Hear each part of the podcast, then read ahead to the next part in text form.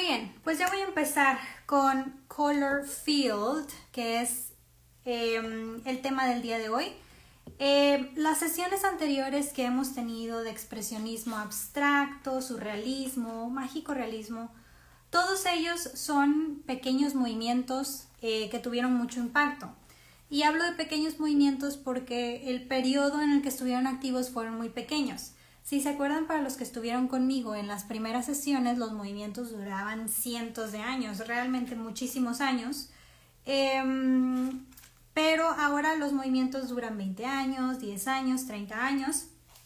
Este en específico, el Color Field, va de 1947 a 1965, que se traslapa con el expresionismo abstracto.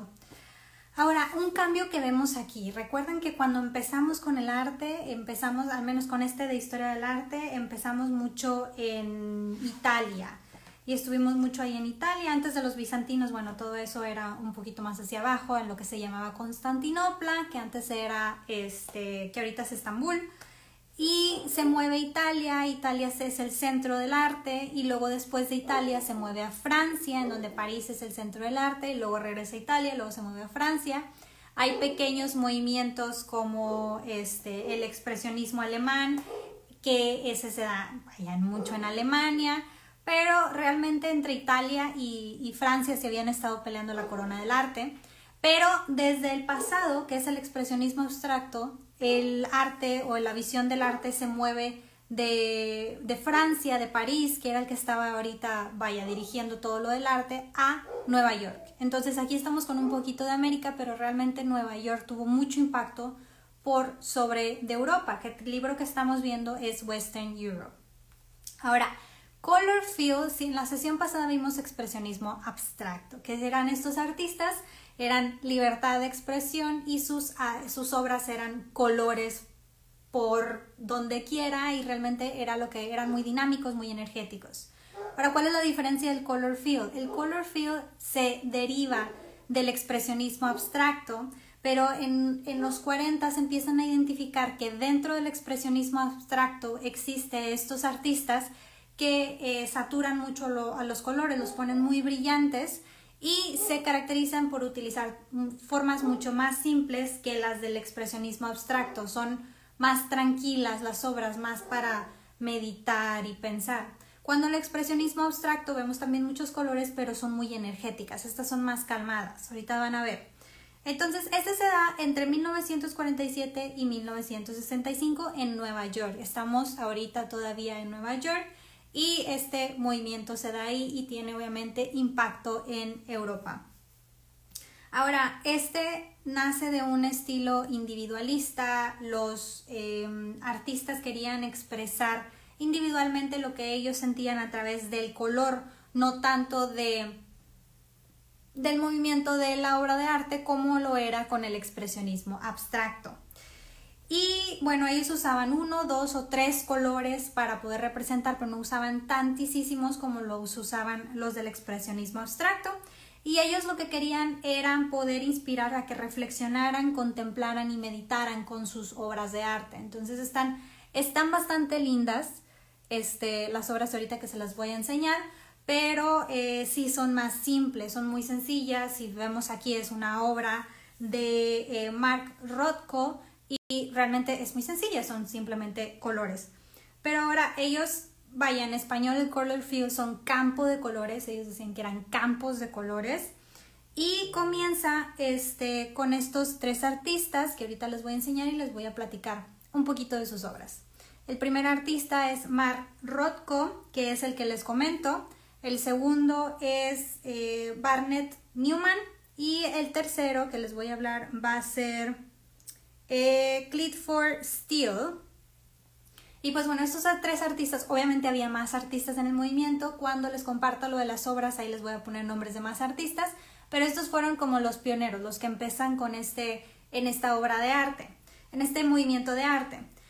Ahora, este estamos diciendo que antes de haber sacado el movimiento del color field eran eh, pintores de expresionismo abstracto que nace un poquito más temprano que el color field. Estamos hablando que el expresionismo abstracto es del 43 al 65 y el color field es del 47 al 65. Realmente se traslapan mucho. Estaban viviendo en la misma época, simplemente que ellos se caracterizaban por utilizar menos colores y más simples las formas, a diferencia de los de expresionismo abstracto, que los del expresionismo abstracto lo que caracterizaban era el movimiento y la energía de sus obras a través de colores y formas. Y la del color field era eh, más sereno, no había tanto movimiento, era muy sereno, formas muy simples, pero colores, mm, lo, lo que veías era el color, no tanto el movimiento de la obra como el expresionismo abstracto. Entonces, el crítico de arte, Clement Greenberg, lo que dice es, bueno, realmente este es un movimiento, lo clasifica como original, como innovador y que está desconectado a cualquier otro movimiento, entonces por eso le da su nombre. Ahora me preguntaban ahorita en la mañana de que, ay, ¿qué movimiento vas a hablar? Y yo, ay, pues color field. Y dice, ah, bueno, ¿y ese qué o qué? Y yo, bueno, pues ¿te acuerdas del expresionismo abstracto? Bueno, este es más como que de color y la, la, la. Y me dice, ¿y por qué si son tan, tan similares, por qué los hacen movimientos tan, tan diferentes? Y me dice, le digo, antes duraban mucho los movimientos hace muchos años. Y le digo, y me dice, bueno, ¿y ahora por qué están tan cortitos dos años? ¿Por qué se traslapan? Y le digo, dentro de mi punto de vista son dos razones. La primera es que antes no teníamos tanta este, información, o más bien tanta habilidad para la información o que pudiéramos adquirir información. Quiere decir que a lo mejor antes hubo muchísimos movimientos de arte, pero no, es, no tenemos documentación para saber que realmente hubo muchos movimientos de arte y no, a lo mejor fueron tan pequeños que sus obras las desaparecieron. Digo, hemos perdido obras, grandes obras de grandes artistas precisamente porque no se les da continuidad. Y entre otra historia que les voy a platicar es que las obras necesitan mantenimiento y las tienen que restaurar, que a veces las echan a perder con la restauración, luego hablamos de eso. Pero bueno, entonces eso es una de las cosas. Antes a lo mejor hubo también movimientos pequeños como este, porque a lo mejor si pasan los años y de alguna manera perdemos la información, a lo mejor el color field y el expresionismo abstracto todo se va a poner en un movimiento, así como tenemos como el renacimiento que se parte en cinco, pero realmente sigue siendo renacimiento. Entonces, eh, ese es uno. Y lo segundo es que en aquel entonces, eh, vaya, avanzábamos más despacio. Antes, en la época del Renacimiento y para atrás, avanzábamos muy despacio en la tecnología, inventar cosas y todo. Y ahorita, gracias a la misma información, pues podemos avanzar mucho. Y entonces estos artistas, inclusive a que estaba activo el expresionismo abstracto y acababa de salir, salen con su movimiento específico que es el color field. Entonces esto es importante conocerlo, por eso hay tantos movimientos pequeñitos. Uno es porque pues teníamos acceso a la información y dos es porque ellos tenían acceso a la información y podían innovar más rápido que antes, que antes del Renacimiento y todo eso. Y bueno, les voy a platicar un poquito de las obras de estos tres artistas. Este va a estar ahora sí, quiero hacerlo un poquito más pequeño para hacerles más lives. Les tengo preparado muchas sorpresas. Y bueno, este es Mark Rothko. Casi toda su vida vivió en Estados Unidos, pero él es de, él es de Letonia pero casi toda su vida vivió en Estados Unidos y es uno de los más representativos del color field en América, realmente se le considera americano. Y él decía que el color era un mero instrumento, que él rechazaba realmente, le dijeron, bueno, eres eh, artista del expresionismo abstracto, y él dice, yo no soy de expresionismo abstracto, ni tampoco de color field. A él se le categoriza eh, pintor del color field como la categoría, pero él rechazaba completamente ser del color field. Era, era como, como Miguel Ángel que no quería ser, que no decía, decía que no era pintor y pues pintó todo la bóveda de la capilla Sixtina, pero bueno, y la del techo. Pero bueno, entonces este, mm, él lo rechaza y decía que su arte expresaba emociones básicas del humano y la, para él las emociones básicas del humano eran tragedia, éxtasis y otras cosas. Realmente él era una persona muy, muy intensa, muy, muy apasionada, muy este, explosiva también. Entonces, aquí les voy a enseñar una obra de este pintor. No tiene título, dos de sus obras que les voy a enseñar no tienen título, eh, no, no, les no las nombraban, simplemente las pintaban. Esta es una de sus más famosas, es la que tengo de portada. Y esta se encuentra en el National Gallery of Art de Washington, D.C. Y una cosa que quiero resaltar de estas obras, que las vi en casi todas las obras, es que están gigantes, están muy grandes. Esta mide 2 metros por 1,60. Está bastante, bastante grande la, la, obra, más cuando vemos un poquito de las obras del surrealismo y las de Frida y las de mágico realismo, pues eran más pequeñas. Claro que tenían obras grandes, pero estas casi todas miden 2, 3 metros. Entonces, esta mide 2 por 1.68 y fue pintada en el 49.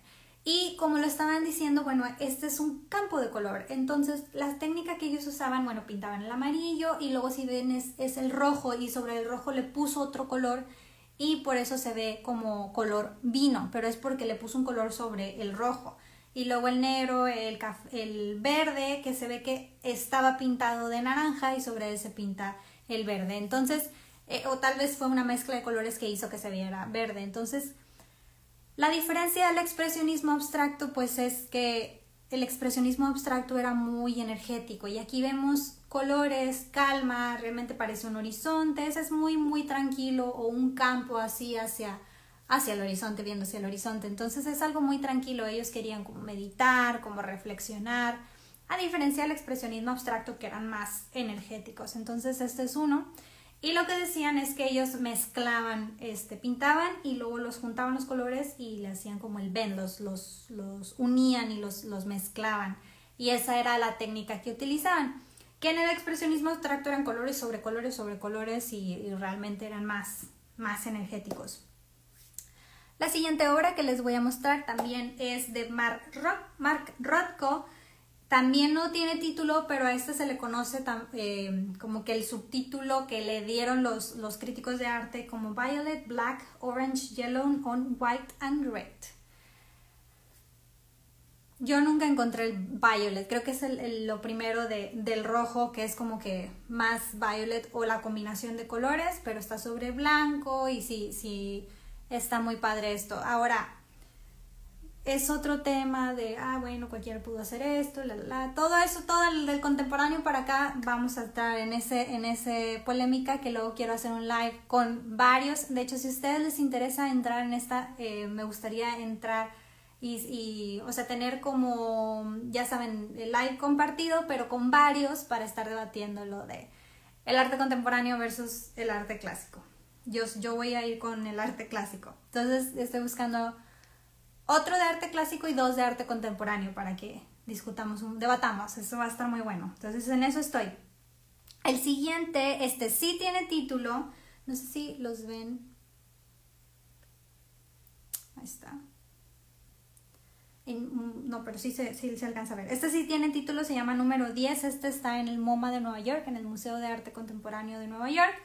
Y este pues vamos colores diferentes a los otros que eran más chillantes. Estos son como más tranquilos. Y este fue pintado en el 50 y ahora en el 59 fue este que también vemos colores pues ya más, más eh, apagados que con los otros que habíamos visto. Y este se llama Black on Marron, pintada en el 59 y este se encuentra en el Tate, Tate Modern de eh, Londres. Y pues esta era la técnica de Mark Rothko. Ahora les voy a hablar un poquito de eh, Barnett Newman, que era otro de los artistas que fue muy representativo de este movimiento. Él era americano-americano de Estados Unidos, para los que vivimos en América. Y bueno, este, bueno, ya otra historia con lo del América y, eso. Pero bueno, él era norteamericano, bueno, sigue siendo norteamericano México, era estadounidense. Y el primero que les voy a... Ah, algo característico de él es que no sé por qué no le puedo tocar. Normalmente cuando le toco a mi pantalla se cambia para que vean, pero bueno, ahí ven un pedacito. Algo característico de Barnett que vi es que sus obras son muy largas, larguísimas. A ver si esta se pone... No, hombre, se ve zoom. Ahorita veo si se las puedo poner. Bueno, cuando les comparta la, las obras van a ver. Esta es un, es un tabloide. No tengo las medidas, no las conseguí, pero es un tabloide así, no tan grande como el azul, pero es un, es un tabloide largo. El azul está larguísimo, les quiero conseguir las medidas, pero está impresionante lo largo que está. Y bueno, esta se llama One Ment 1, One, pintada en el 48 y también está en el MoMA de Nueva York. Para los que son amantes del arte contemporáneo, definitivamente tienen que ir al MoMA de Nueva York, al Museo de Arte Moderno de Nueva York, porque es en donde van más obras de este tipo van a, van a poder encontrar. Yo no he ido, no he tenido la oportunidad de ir, espero en el futuro poder ir, pero sí les recomiendo mucho, mucho ir allá. Aparte que ahí está una de mis obras favoritas de Bangkok, la de La Noche Estrellada, pero bueno. La siguiente, esta se llama Who's Afraid of Red, Yellow y Blue Número 3, parte número 3. ¿Quién, está, ¿Quién le tiene miedo al rojo, al amarillo y al azul? Parte 3. Pintada entre el 69 y el 70. Ese se me hizo como que la bandera de Alemania, pero si se fijan, él es como que más línea y color, línea y color. Ahorita van a ver esta, que se llama The Moment del 66. Es la que les digo que está muy grande, pero no sé por qué no me deja cambiar ahora. Normalmente le picaba a mi imagen y se cambiaba, no quiere. Pero bueno, se las voy a compartir en las publicaciones. Este, este es el que les digo que está larguísimo. Tengo pendiente de conseguirle las medidas, voy a investigar las medidas y se los voy a compartir en la publicación, la tercera publicación. Ya saben que es el live, luego el de 30 segundos y luego este. Pero bueno, ahora el último que les voy a hablar, si se fijan, cada quien tiene su estilo, él tiene como que muchas líneas verticales y luego Rothko tenía como que más horizontales y como que mezclaba más los colores, sí, sí los unía. Y el Noel sí se ve que están fijos los colores, se ve la raya de la división. Ahora van a ver un estilo diferente con el último artista que les voy a hablar, que es Clifford Steele. Clifford tenía más así como que desgarraba, como cuando desgarras una hoja de papel, así tenía el estilo o, lo que me uh, vayan visualizo yo. Y bueno, Clifford era estadounidense también y estas son sus obras. La primera se llama número uno, está en Canvas y está en Nueva York, pero en el Albright Knox Art Gallery, también en Nueva York. Entonces Nueva York está lleno de esto porque era, vaya, nace en Nueva York estas obras, tanto el expresionismo abstracto como el color field nace en Nueva York. Y todavía nos falta pop art, entonces Nueva York ahorita está con la corona del arte. Estamos hablando del 47 al 65. Y el próximo domingo vamos a hablar del pop art. Entonces, sí está ahorita Nueva York con todo. Si quieren, vaya, si les gusta este tipo, todo lo del eh, expresionismo abstracto, inclusive varias del surrealismo y el mágico realismo, Color Field Pop Art, definitivamente Nueva York es el, es el lugar para ir a ver este tipo de obras. Y bueno, si se fijan, él tiene un estilo diferente a lo que habíamos visto de Barnett y Mark.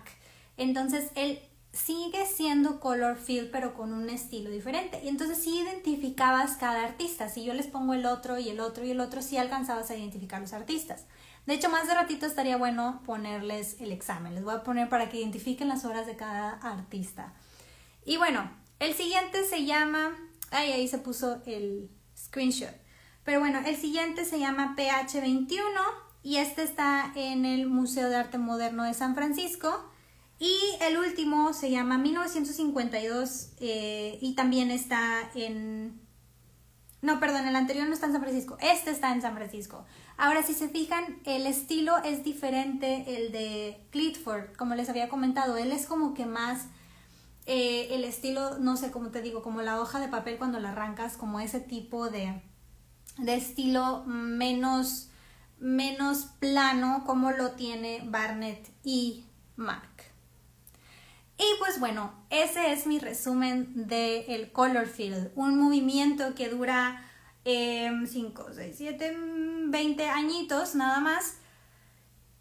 4, 5, 6, sí, 20 añitos nada más, igual que el expresionismo abstracto, pero tiene muchísimo impacto porque estamos viendo un tipo de arte diferente a lo que habíamos estado viendo en anterioridad, que era como que más em, preparados, e inclusive el cubismo y todos estos, el surrealismo, seguían siendo eh, algo más elaborado que estos, que puede que se hayan tardado mucho tiempo, pero son más simples.